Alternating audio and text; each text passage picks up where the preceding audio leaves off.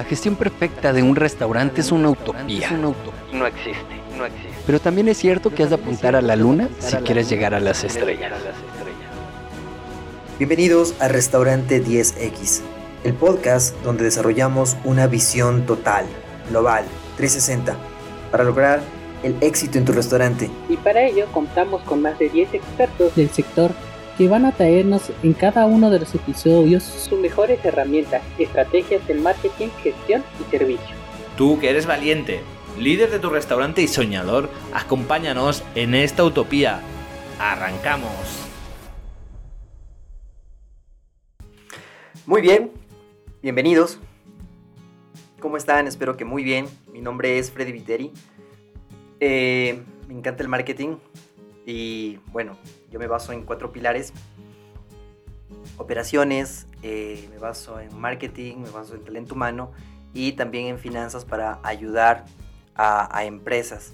Y ahora vamos a ver algo acerca de por qué es tan importante que tú conozcas quién es tu cliente. ¿sí? Vamos a hablar de algo muy específico dentro del marketing que es la segmentación. La segmentación que debes tener en tu restaurante, ¿sí? Que tú y todos tus colaboradores sepan, entiendan y sepan más que todo entender cómo satisfacer a su cliente, por qué los prefieren, ¿sí? ¿En qué segmento estás? ¿En qué segmento te gustaría estar? Y para esto vamos a ver algunas eh, partes teóricas. Lo importante es que tú entiendas que tu segmento tiene que estar muy bien definido. ¿sí? Entonces, algunas partes que son teóricas, pues las vamos a llevar a, la, práctica, las vamos a aterrizar a nuestro Watu restaurante. Eh, también quería hacerte acuerdo que nosotros como, asesores de restaurantes, pues nos encontramos también en Instagram y en Facebook. Así es que si es que durante el capítulo tienes eh, alguna duda, escríbenos, coméntanos y nosotros gustosos pues te vamos, te vamos a ayudar. Acuérdate también que somos, eh, nos encontramos en algunas partes de Iberoamérica y por eso es que puedes escribirnos tanto individualmente como a, nuestro, nuestra marca que es restaurante 10X. Hablamos entonces de la segmentación de los mercados.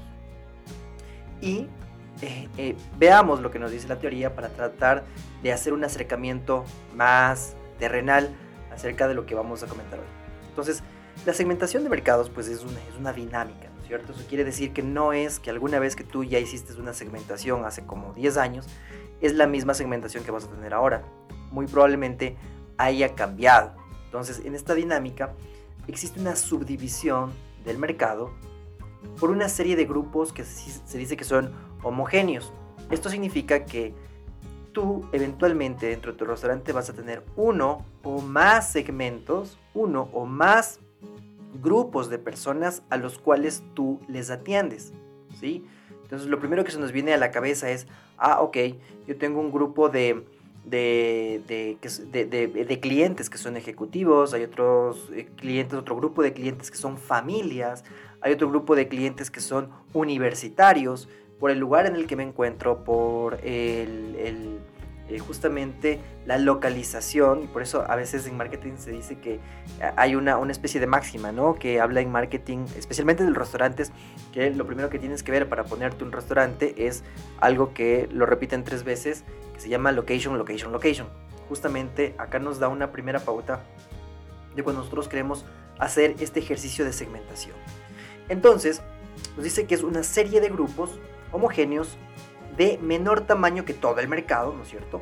Que tienen en común una serie de variables que hacen, eh, que las hace diferentes del resto. Entonces, vamos a ir de mayor a menor. Estamos y tenemos un restaurante. Cuando nosotros preguntamos en qué segmento estás y te respondes a ti mismo, pues yo eh, soy un restaurante para todos los segmentos, entonces ya estás en un error. Por ejemplo, Digamos que tu restaurante es un restaurante de, ceviches, ¿ok? Dentro de los ceviches, pues vas a tener bastantes tipos de restaurantes. Es ceviche ecuatoriano, ¿Es ceviche peruano? ¿Es ceviche manavita? ¿Es ceviche guayaco? Bueno, por decir algunos tipos y categorías eh, que podemos encontrarnos en los ceviches, ¿no es cierto? A eso nos referimos con este menor tamaño que tiene en común una serie de variables que los hace diferentes del resto, ¿no es cierto? Eh, ahora, este grupo son grupos de especial interés para nuestro eh, negocio, ya que eh, responden ¿sí? a algo que en marketing lo conocemos como el marketing mix. ¿sí? ¿Qué significa este mix de marketing? ¿sí? Cuando nosotros queremos también diferenciar o entrar a un grupo diferente, un segmento diferente, tenemos que evaluar justamente estas tácticas y estratégicas de este mix de mercado que no es otra cosa que las 4 Ps. ¿sí? Entonces, tú vas a ver que ciertos restaurantes, por ejemplo, de gama alta, eh, tienen precios que son más elevados. Justamente porque el precio es un driver que te ayuda, es, el precio es, un conductor que te ayuda a que te ubiques ¿sí? en esa parte donde hay eh, gente o hay personas de un nivel socioeconómico alto. ¿sí? Pero también hay otros, em, otras partes del mix de marketing, como por ejemplo los canales, ¿sí? ¿Cómo estás vendiendo tus productos? Ahora se habla mucho de algo que se llama la omnicanalidad. Eso quiere decir que tu restaurante debe, debe estar o debe tratar de estar en la mayor parte de canales. Eso quiere decir que debe estar en la mayor parte de plataformas como Uber Eats, como Delivereo, como Globo, como, bueno, depende también de, del país donde te encuentras, tienes que ver cuáles las que existen. Todo esto, lógicamente, va a responder también a un presupuesto, va a responder a qué tanto presupuesto tienes tú. Y de hecho, la segmentación, por eso es que obedece también a, a qué tan fuerte es tu presupuesto, a qué tan fuerte es tu músculo financiero para poder atacar, o por, dicho de una forma atacar, pero bueno, no es atacar, para más bien atender a la mayor parte de segmentos que existen.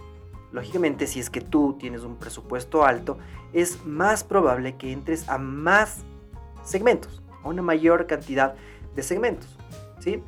Entonces, también hay algo que entender acerca de que la segmentación es dinámica. La segmentación no, no se mantiene quieta. Por eso es que siempre hay que estar pulsando o midiendo o viendo qué sucede en el mercado, cómo se está moviendo el mercado para de alguna forma adelantarte a cosas que pueden suceder o a cosas que puedes implementar como, como estrategias, ¿sí? Entonces, cuando hablamos de segmentación, hablamos de algunas eh, formas de segmentar, ¿cierto? Hay ciertos tipos de segmentación que puedes tener. La más lógica es la que estábamos conversando acerca de la eh, segmentación geográfica. ¿sí?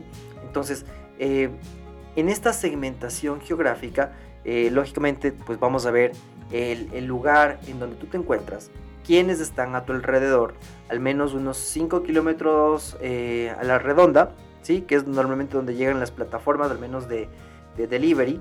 ¿sí? Puede ser también caminando hacia unas 3 a 4 cuadras de donde esté tu, donde esté tu, negocio. Y eh, esa es como una eh, localización para saber en qué segmento estás. ¿sí? Puede ser también demográfica.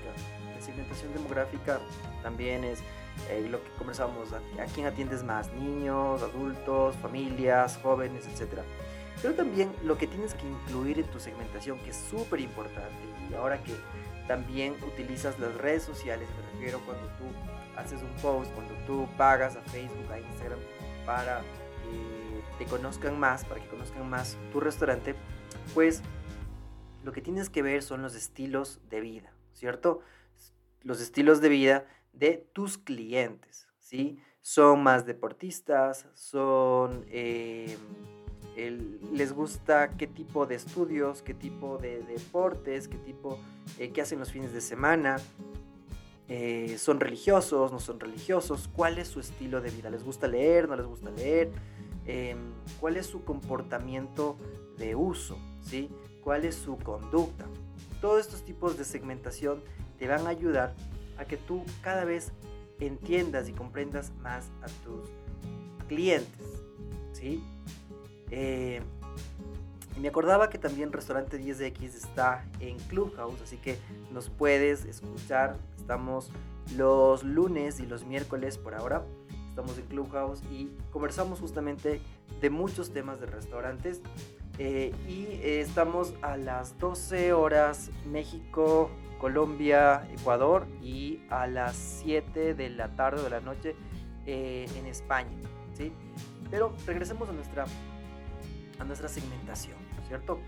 Lo importante acá es que primero tú entiendas cuáles son los beneficios que causas en tu cliente o comprender cuáles son los beneficios que tu cliente obtiene de tus productos. No, seguramente no es solo comer, seguramente no es solo eh, probar algo diferente, eh, seguramente hay otras variables más. ¿sí? ¿Con quién come cuando come? Ah, ¿Qué tipo de comida le está gustando que tú ofreces que es diferente que otros, otros restaurantes? ¿Cuáles son los servicios eh, que tú le ofreces que son iguales o diferentes que el resto? ¿sí? Em, ¿Cuál es la, por ejemplo, hasta inclusive la disponibilidad de pago con la que tú cuentas? ¿sí? Em, y entonces luego puedes encontrar ciertas barreras, ciertas barreras que se pueden presentar ante, ante este mercado al cual tú estás apuntando o al cual mercado que tú quieres entrar o en el que ya estás inclusive. Por ejemplo, un, problema puede, puede ser la notoriedad. ¿Qué tan notorio eres? ¿Sí? ¿Qué tan notorio eres? Como los clientes entienden los beneficios que tú tienes. Lo que tú tienes es estatus, ¿sí? Entonces, cuando va la gente se toma fotos, cuando va la gente no se toma fotos, eh, cuando va la gente no necesita tomarse fotos porque sabe, está, sabe que está en un, eh, en un lugar eh, diferente y, pues no es necesario, sabe que, es, que eres top, puede ser. ¿Qué, qué disponible estás? ¿Sí? ¿Qué disponible estás? Estas son barreras que pueden tener o que se puede encontrar en un mercado potencial de restaurantes. ¿sí? ¿Cuáles son las expectativas? Puede ser una barrera porque si es que tú te quieres poner un restaurante en alguna eh, avenida, en alguna calle, en algún sector de restaurantes de alta gama, ¿sí? Eh, pues seguramente eh, no vas a poder poner algo que no sea em, tan que, sea, que sea eh, algo barato pero bonito, de pronto no va a pegar en ese lugar. Porque las personas tienen una expectativa. Por eso hay que encontrar y saber en qué segmento estás y en dónde poner tu local. Em, pueden haber una deficiencia en los beneficios en este caso, ¿no es cierto? Cuando hablamos de la capacidad de uso, hablamos de que qué más puedes sacar de ventaja en tu restaurante. ¿sí? Si es que está eh, en un rendimiento completo, estamos a la capacidad máxima, ¿sí? Eh, hablamos sobre esto y hablamos también de la, de la capacidad económica de tus clientes. De pronto, eh, si tu restaurante es, de nuevo, si tu marca es de una alta gama y de pronto quieres colocarle en un lugar que no tiene un nivel socioeconómicamente alto, pues vas a correr algunos riesgos. Entonces, estas barreras, y de hecho pasa, ¿no? Yo recuerdo alguna vez que en un centro comercial colocaron un restaurante que era de alta gama justamente y pues no duró más de tres meses porque le fue a pérdida. No entendió cuál era el segmento en ese centro comercial. También pasa al revés. Puede ser que ahí existan restaurantes de, alta gama, de alto valor en, una, en, una, en una calle, ¿sí? Y tú pones un local que no es tan caro, que más bien es barato, pero también no es aceptado entonces tienes que saber cuál es tu segmento, a quién tienes que apuntar. ¿Cuál es este proceso para poder segmentar? Justamente lo primero que tienes que ver son las necesidades que tienen las personas a quienes van vas a servir. ¿sí? ¿Cuáles son las necesidades? Y comenzar a agrupar esas necesidades. Eh, ver cuáles son los integrantes, ¿sí? cuáles son las, estas variables de segmentación. ¿Cuál es tu atractivo? ¿sí? ¿Por qué crees que te prefieren? cuáles son los criterios predeterminados en estos clientes como para que tú entres. les gusta la comida que tienes, les va a gustar la comida que tienes, les va a gustar el nuevo plato que vas a sacar o no les va a gustar. ¿Cómo puedes probar? Y de hecho me encanta el marketing justamente por eso, porque después de que tienes una idea tú la puedes probar. Entonces después de que hayas hecho este, estas pruebas, tú dices, bueno, yo creo que va a pegar aquí un nuevo plato que vamos a sacar, que es eh, un plato mexicano, por ejemplo. Entonces, si es que tú tienes eso en tu cabeza y lo pruebas y funciona, pues está muy bien, pero tienes ese, ese, ese chance, digamos, esa opción de que si es que no funciona, pues, pues retirarlo. También tienes que tomar en cuenta en la segmentación si es que lo que vas a sacar, si es que el platillo que vas a sacar, si es que el restaurante que vas a colocar es rentable o no va a ser rentable. ¿Qué tanta rentabilidad va a ser? Puede ser que sea algo que les haya encantado a tus clientes, pero no es rentable porque el precio no es tan bueno en ese segmento. ¿sí? Si es que lo pones más alto, no van a comprar. ¿Ok? Entonces hay que ver cuál es esta contribución que hace técnicamente se llama la contribución neta del marketing, para ver esta contribución de esta nueva idea, de, de este nuevo proyecto, de este nuevo plato, de esta nueva bebida, eh, en cuanto a si contribuye o no contribuye a tus objetivos de rentabilidad, ¿sí? Eh, o a tus objetivos inclusive de, de, posicionamiento, pues eso ya es otra, es otra cosa. Eh, se puede hacer una especie de test. Me encantan las pruebas que te, que te dan el marketing, ¿cierto? Entonces hay que probar diferentes cosas y de hecho los restaurantes normalmente siempre están probando diferentes eh, cosas y lo que, lo que una, una idea buena es, por ejemplo, sacar, yo recuerdo que en alguna empresa sacaban estas especialidades del chef, entonces cada tres meses, cada seis meses, tú tenías una especialidad totalmente diferente. Si es que encontrabas un producto ganador, ese se quedaba. ¿sí? Ese se quedaba. Y eh, se quedaba inclusive en el, en el menú ya en general. Otros no pegaban mucho, entonces se aclaraba que eran solamente productos por temporada y pues de esa forma era más fácil eh, llevárselos, ¿no? Entonces hay que probar, hay que probar también inclusive este marketing mix que te digo, es que tú sacas un nuevo producto, probarlo por diferentes canales, porque puede ser que ahí existan ciertos productos que solo estén por delivery, pues sí, sé cómo, hay que probarlo. Hay otros que solo van a estar en, eh, que van a estar de alguna forma dentro de tu restaurante, entonces la gente ya sepa y prefiera. Entonces hay unos que van a estar en ciertos canales, otros que van a estar en otros canales. Tienes que medir y tienes que ver cuáles son los que pegan y cuáles son los que no pegan.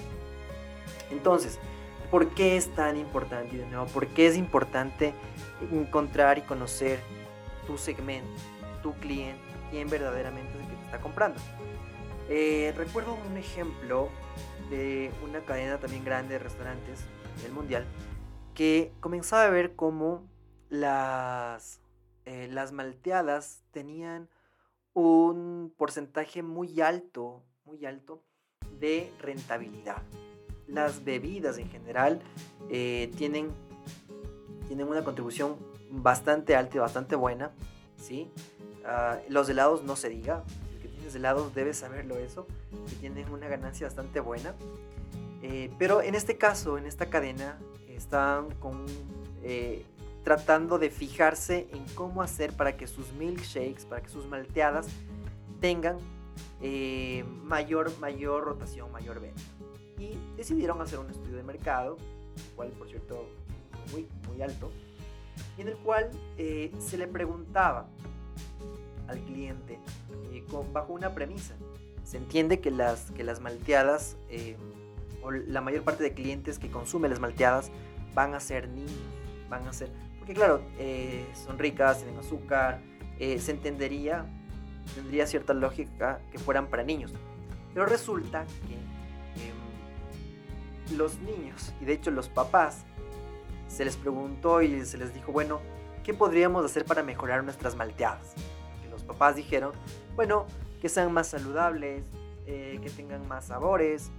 Y entonces, por supuesto, lo que hizo la cadena fue poner más sabores, poner más saludables, hasta que se dieron cuenta que estaban comenzando inclusive hasta a perder, porque comenzaron a, a gastar dinero en tener productos más saludables en la línea de malteadas e inclusive poner muchos más sabores, los cuales pocos tenían poca rotación y no ayudó. Y entonces aquí va una parte fundamental que te voy a decir acerca de la verdadera segmentación. Bueno, no es en realidad la verdadera. En realidad es una de las partes fundamentales y principales que tienes que hacer cuando estés segmentando. Cuando estás segmentando, tienes que estar en tu restaurante, tienes que estar y acompañarle a tu cliente, ver lo que hace, ver quién es, ver dónde vive, eh, dónde está. Bueno, tampoco no le, no le vas a seguir hasta su casa, pero sí puedes preguntarle ciertas cosas a ciertos clientes y eso te va a dar una mejor idea que hacer todo un estudio para tomar o encontrar ciertos insights, ¿sí? Y si no sabes cuál es el significado de insight, puedes ir al anterior capítulo que hablamos de neuromarketing, ahí tiene una pequeña definición sencilla de lo que es insight. Pero buscar esa, justamente eso que le mueve a tu cliente. Y resulta que acá lo que se dieron cuenta es que en realidad la mayor parte que consume las malteadas no eran los niños. De hecho, eran adultos. Y de hecho, eran hombres. Y de hecho, eran ejecutivos. Entonces, si es que estamos hablando de que ejecutivos, hombres, jóvenes, están tomando las malteadas, la pregunta es, ¿dónde, dónde estaban? ¿O, por qué, eh, ¿O por qué lo preferían estas bebidas?